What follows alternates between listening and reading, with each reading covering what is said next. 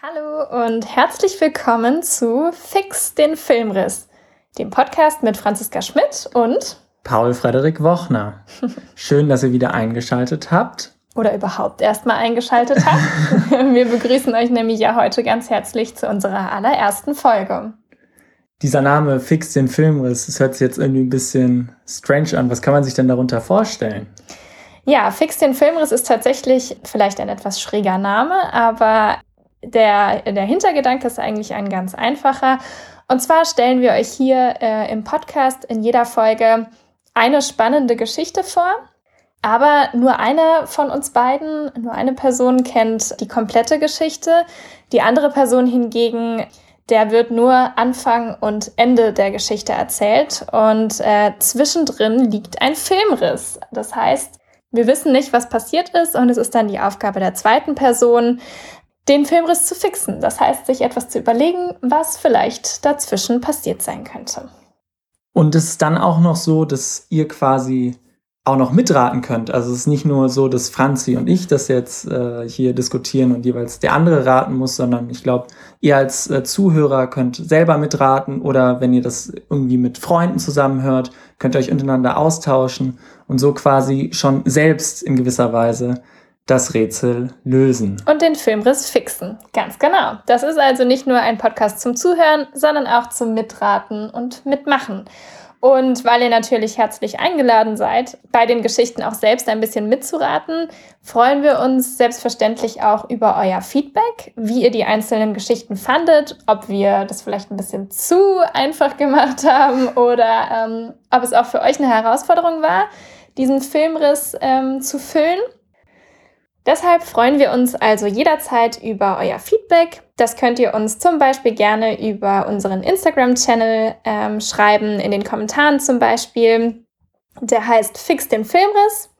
Oder ihr könnt uns natürlich ansonsten auch gerne eine E-Mail schreiben an fixdenfilmriss.gmail.com. Ein, zwei Leute von euch kennen uns vielleicht schon, äh, drei, vier vielleicht auch nicht. Deshalb ist vielleicht jetzt auch mal an der Zeit, uns nochmal kurz persönlich vorzustellen. Genau, damit ihr nicht nur wisst, worum es im Podcast gehen soll, sondern auch, wer überhaupt dahinter steht. Paul, vielleicht magst du mal anfangen und die, unseren Hörern und Hörerinnen ein bisschen was über dich erzählen.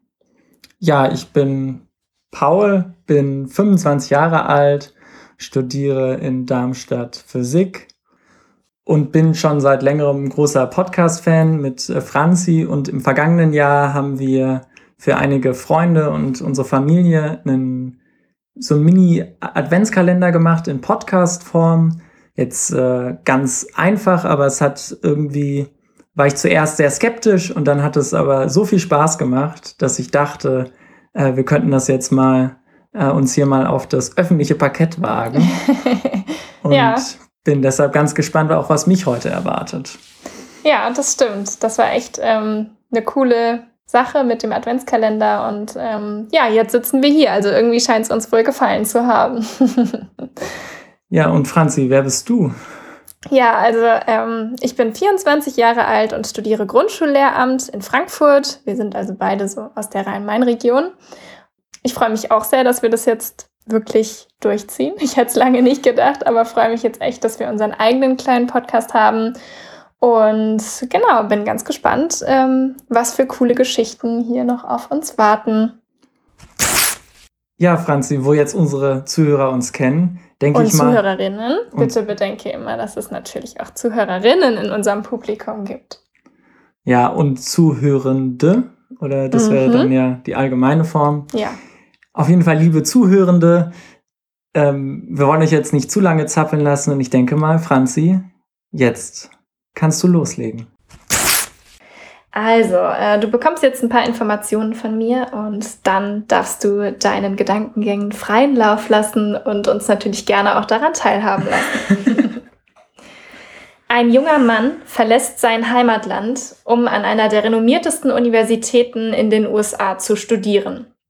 Er identifiziert sich mit der Kultur seiner neuen Heimat und zeichnet sich durch herausragende Leistungen im Studium und in seiner späteren Arbeit bei einer Unternehmensberatung aus, wofür ihm viel Respekt und Anerkennung von seinem amerikanischen Umfeld zuteil wird.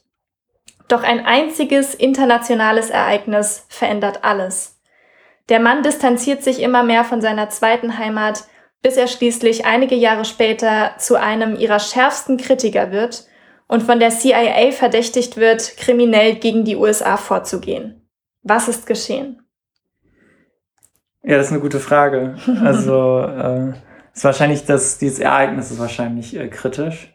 Äh, liege ich da irgendwie richtig? Oder? Es wird äh, früher, also dieses Ereignis ist natürlich ein Schlüsselereignis und es wird dir sicherlich helfen, ähm, wenn du mal überlegst, was für ein Ereignis es gewesen sein könnte. Es gibt ja jetzt okay. keinerlei Zeitangaben, äh, aber okay. ja. War es äh, war's vor 2000 oder danach?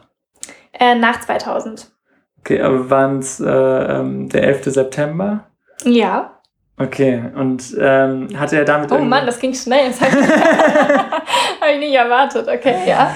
Ähm, der 11. September 2001, du kannst ja auch mal mhm. gerne mhm. noch mal kurz für vielleicht unsere jüngeren Hörerinnen und äh, Hörer noch mal erzählen, was passiert ist. Ich, glaube, du bist die Expertin. Ja, oder ich erzähle es kurz gerne. Also der 11. September 2001 ähm, war der Tag, an dem äh, zwei Flugzeuge ähm, entführt wurden von ähm, äh, Anhängern einer terroristischen Organisation, die heißt Al-Qaida.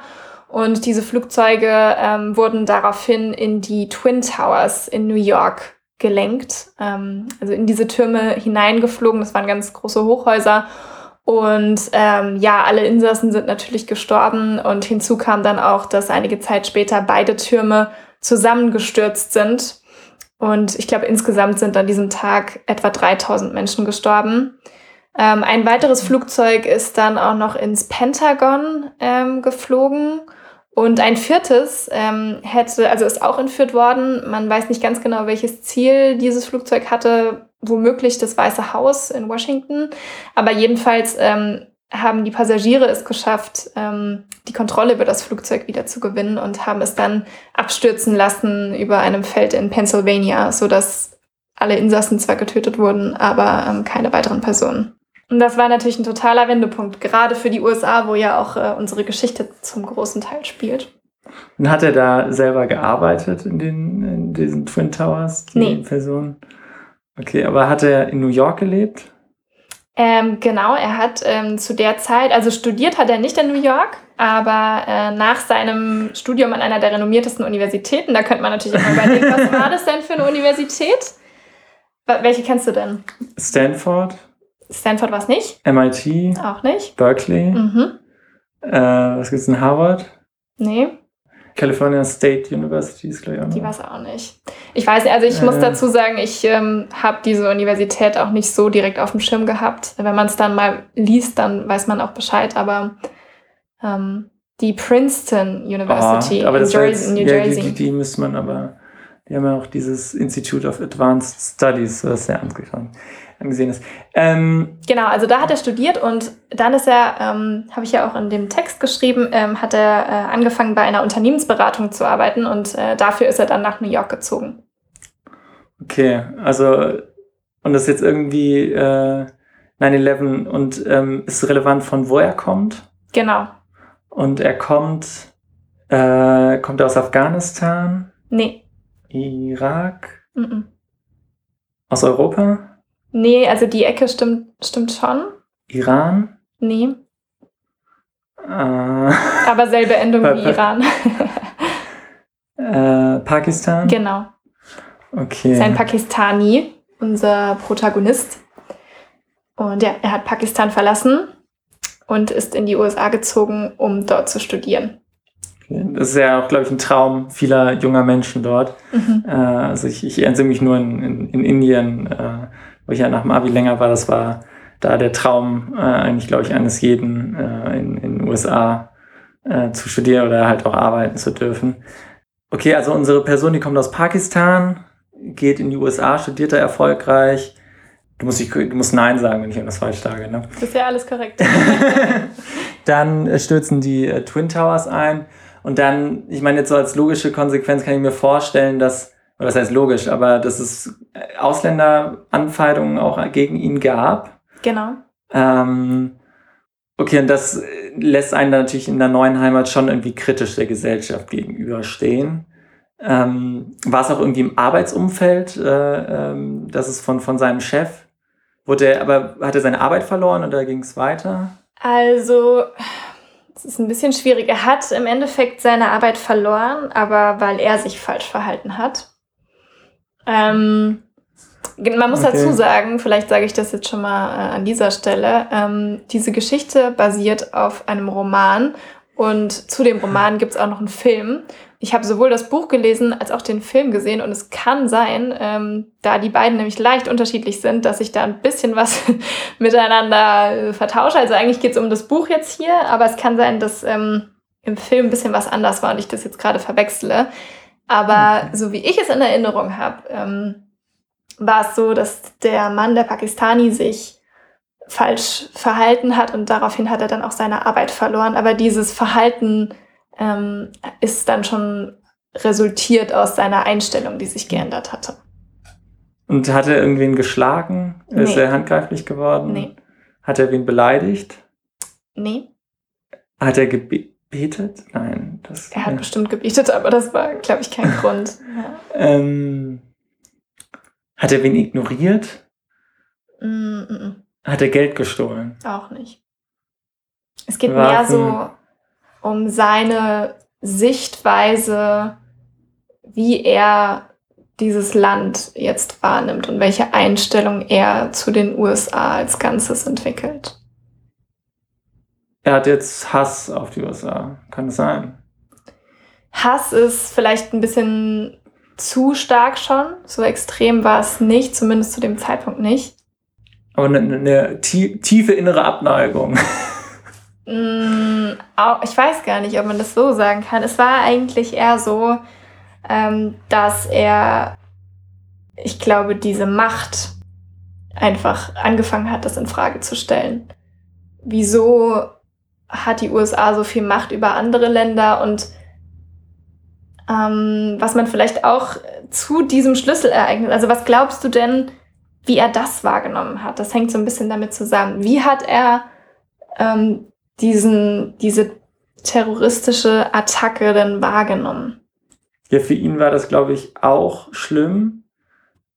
Ähm, auf der anderen Seite glaube ich, ähm, ich, ich bin jetzt nicht so bewandert, was pakistanische Geschichte angeht, aber kann ich mir vorstellen, dass es da durchaus auch viele, vielleicht jetzt kleinere Fälle gibt, aber doch durchaus auch viele Terrorattacken, sodass vielleicht in Summe sogar mehr Menschen gestorben sind dabei äh, und das dann quasi nicht so eine Bedeutung hat, wie wenn das jetzt so eine große gegen, gegen Amerika und er das dann so ein bisschen, so ein bisschen vielleicht eine Art Doppelmoral gesehen hat, dass es äh, gegen sie gerichtet so schlimm ist, aber wenn das jetzt in Anführungsstrichen jetzt nur Pakistanis sind äh, oder äh, weiß ich nicht, äh, Iraker, das ist nicht so schlimm. Geht so ein bisschen in die richtige Richtung, ja. Also im Buch wird es so beschrieben, dass er dieses Ereignis live verfolgt sozusagen im Fernsehen in der Stadt, in der er ja auch lebt. Ich glaube, er war zu dem Zeitpunkt gerade nicht in New York, aber es war seine Heimatstadt ja in dem Moment. Und er verfolgt diesen Angriff und während er das sieht, wie diese Türme einstürzen, lächelt er. Und er erklärt es sich damit, dass er natürlich das wahrgenommen hat und auch selbst so empfunden hat, wie grausam dieses Attentat ist und wie schrecklich das ist, dass so viele unschuldige Menschen da einfach in den Tod gerissen werden, aber dass es ihn gleichzeitig fasziniert hat, wie im Prinzip so wenige Menschen oder eine im Verhältnis gesehen so kleine Organisation so einen, einen riesen Drama quasi verursachen kann und einen solch riesigen Gegner, sag ich jetzt mal, wie die USA da in die Knie zwingen kann. Das hat ihn fasziniert. Und ich glaube, das war so ein bisschen auch dann der Ausgangspunkt dafür, dass er angefangen hat, generell diese, diese Allmacht der USA und diese enorme Stärke und Größe einfach in Frage zu stellen. Und dann kam noch was ganz Wichtiges dazu, und das hast du auch schon gesagt. Also ja, was? zusätzlich zu seiner Einstellung, die sich verändert hat, kam dann noch ähm, diese Fremdenfeindlichkeit. hinzu oder Rassismus, mit dem er konfrontiert wurde. Was glaubst du, wie hat es ausgesehen? Was kann da vorgefallen sein? Ja, dass Leute gesagt haben, dass er das war oder dass es äh, seine Verwandten war oder äh, sowas in die Richtung. Gut, er kam ja, oder er kommt ja aus Pakistan. Ja. Und es war relativ schnell klar, also die Al-Qaida hat sich zu diesen Anschlägen auch bekannt und es war dann relativ schnell klar, dass die quasi ihr Hauptlager jetzt nicht in Pakistan unbedingt ist, sondern vor allem, dass es um Afghanistan eben geht. Ja. Aber die, die Taliban sind doch, glaube ich, in Pakistan, sind die auch teilweise, oder nicht gerade? Äh, die haben dann eine ordentliche Rückendeckung da. Genau, also es, ähm. es hängt schon miteinander zusammen, aber der, ich meine, das siehst du ja auch daran an der anschließenden militärischen Operation oder Einsatz der USA, die sind ja nach Afghanistan gegangen und eben nicht nach Pakistan, ne, sodass da deutlich einfach ein Fokus zu erkennen war. Also war es jetzt nicht so, dass man irgendwie vermutet hat, dass er beteiligt sein könnte oder so, sondern es, es ging eher so um alltägliche Dinge, die sich für ihn geändert haben. Zum Beispiel wird beschrieben eine Szene, ähm, er war auf einer Geschäftsreise, auch während das passiert ist, und dann kommt er zurück. Und er als einziger aus seiner gesamten Gruppe wird am Flughafen rausgezogen und muss dann ähm, mit den Sicherheitsleuten irgendwohin mitgehen, wo er sich komplett entkleiden muss und komplett abgetastet wird, weil er allein durch sein Äußeres offensichtlich für diese Beamten so verdächtig gewirkt hat, dass äh, ja sie ihm da im Prinzip jeder Würde ähm, entzogen haben und er sich da eben komplett einmal frei, frei machen musste und so und alles offenlegen musste, obwohl es ja keinerlei Grund ansonsten gab, das irgendwie anzunehmen. Ne? Er hat sich vorbildlich verhalten. Also, ja, ich meine, das ist ja so klassisches Racial Profiling, mhm. ähm, was ja auch ähm, kritisiert wird. Auch, dass äh, man da, glaube ich, keine extra großen Erhebungen zu machen äh, will, jetzt auch in, auf deutschen Bezug, aber hier, hier geht es ja um die USA. Ähm, aber er ist jetzt, ist er selber irgendwie extrem geworden oder? Er wird dann, äh, durch diese Behandlung wird er dann, glaube ich, extrem. Und es passiert etwas, also er kommt ja ursprünglich eben aus Pakistan, hat sich dann natürlich während seiner Zeit, in der er in den USA gelebt hat, total mit dieser Kultur auch identifiziert. Und dann plötzlich wird er von dieser Kultur, von der er eigentlich dachte, dass er jetzt irgendwie dazugehört, doch irgendwie ausgegrenzt. Und er hinterfragt das komplette Land. Und was glaubst du, was passiert dann in so einem Menschen? Also wird er, also ich meine, das ist jetzt ein bisschen krass, aber er kriegt dann irgendwie, entwickelt dann doch eine Abneigung. Mhm. Und ich weiß nicht, das ist ja dann immer die Frage, wie extrem das wird. Ich meine, man könnte jetzt sagen, dann gehe ich jetzt in Anführungsstrichen, ähm, kehre ich äh, äh, irgendwie nach, keine Ahnung, 20 Jahren wieder nach Pakistan zurück oder baue mir irgendwo selber was auf. Oder ich meine, das wäre, ich weiß nicht, ob er jetzt selber extrem wird, äh, ob er jetzt so extrem, dass er irgendwie irgendwelche Anschläge oder so plant, oder das finde ich ein bisschen krass. Ja, tatsächlich wird das nicht ganz klar im Verlauf des Buches. Am Ende ist es nicht ganz klar, ob er nicht vielleicht sozusagen die Seiten komplett gewechselt hat und jetzt Terrorist ist. Deswegen äh, in, dem, äh, in dem Teaser hatte ich ja schon gesagt, es ist am Ende nicht klar, die CIA verdächtigt ihn, eventuell ähm, auch kriminell gegen die USA vorzugehen. Also es ist nicht ganz klar, es bleibt so ein bisschen offen. Aber das Naheliegendste, das hast du schon gesagt, man entwickelt einfach eine Abneigung und man fühlt sich irgendwie seinem Herkunftsland wieder stärker verbunden vielleicht.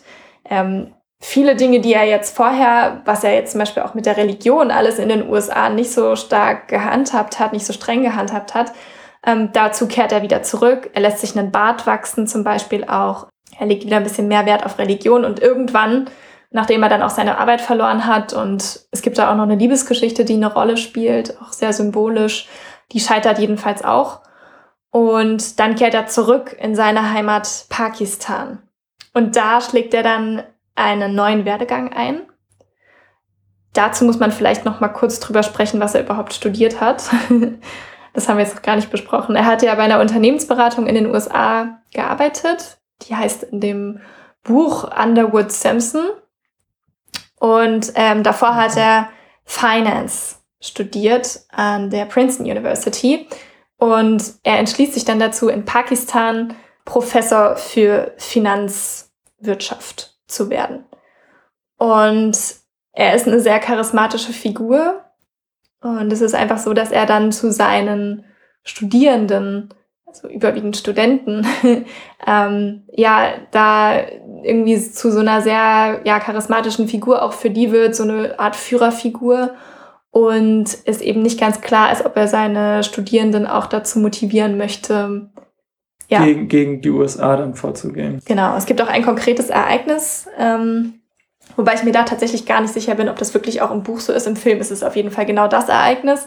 Und zwar wird nämlich ein, ähm, ein amerikanischer Repräsentant, ich glaube, der war auch irgendwie Professor oder so und ist eben USA-stämmig, hat in Pakistan, in Lahore gelebt und da wird, der wird entführt und es wird ein Lösegeld verlangt und er wird offensichtlich auch gefoltert da, wo er jetzt ist. Es tauchen dann solche Videos und Fotos auf und so weiter und ähm, ja, es wird eben, er wird verdächtigt, damit beteiligt zu sein und seine Studierenden vor allem auch dazu ermutigt zu haben, dass diese Tat zu begehen.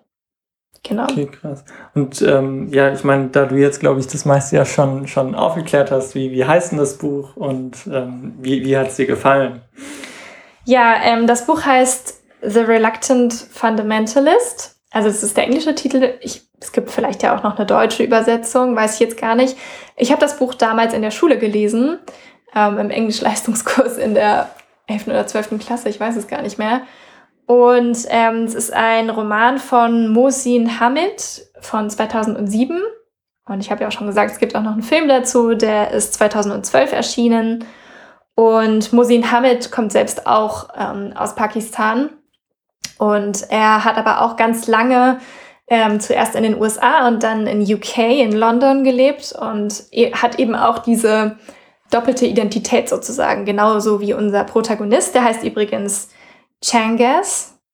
Und äh, Changas fühlt sich auch einerseits als Pakistani, andererseits als US-Amerikaner in der Zeit, als er dort lebt. Und irgendwie, also ich glaube, ich habe mal ein Interview von dem Autor gesehen und er meinte, sein Hauptanliegen war, ähm, es einfach kritisieren zu müssen, dass solche Menschen wie zum Beispiel Changas oder er auch bewusst oder unbewusst zu irgendeinem Zeitpunkt von der Gesellschaft dazu gezwungen werden, eine Identität zu wählen.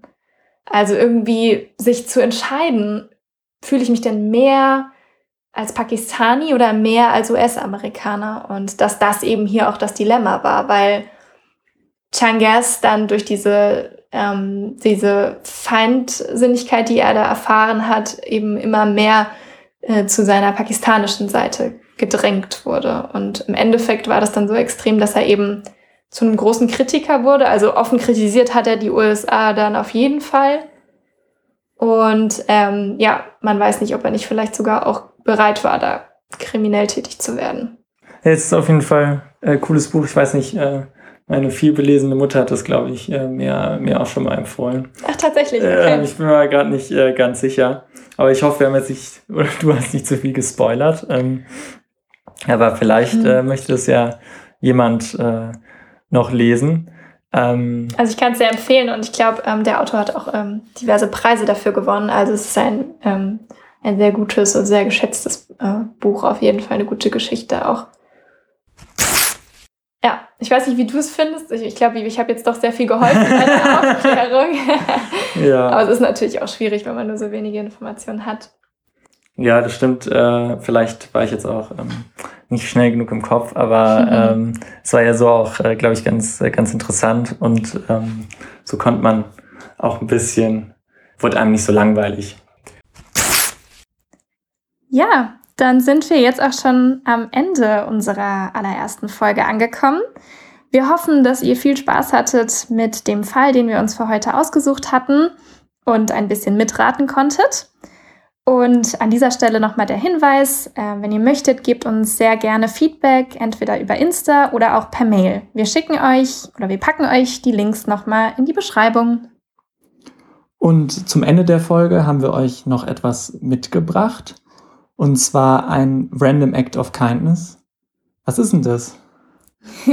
ja, ähm, also da geht es im Prinzip darum, dass man ähm, irgendwas ganz Zufälliges, Nettes, ähm, entweder anderen gegenüber oder auch sich selbst gegenüber machen kann, ähm, um so ein bisschen die Welt so ein kleines Stück besser zu machen. Ja, wir selbst finden das eigentlich eine ziemlich coole Idee, versuchen das auch des Öfteren mal umzusetzen und haben uns überlegt, dass wir euch deshalb auch gerne am Ende jeder Folge einen Random Act of Kindness Vorschlag machen möchten. Paul, welchen haben wir uns denn für die heutige Folge überlegt? Höre jemandem zu, ohne sie, ihn oder X zu unterbrechen. Wir hoffen, äh, dass ihr das vielleicht umsetzen könnt, einfach mal ganz ähm, ohne Bewertung oder ohne ähm, irgendwie zu unterbrechen und die eigene Meinung mit einfließen zu lassen, jemandem zuhören könnt und dabei auch sehr gute Gespräche dann haben werdet. Viel Spaß dabei und wir hoffen, dass wir uns beim nächsten Mal nochmal hören. Eure Franzi und euer Paul.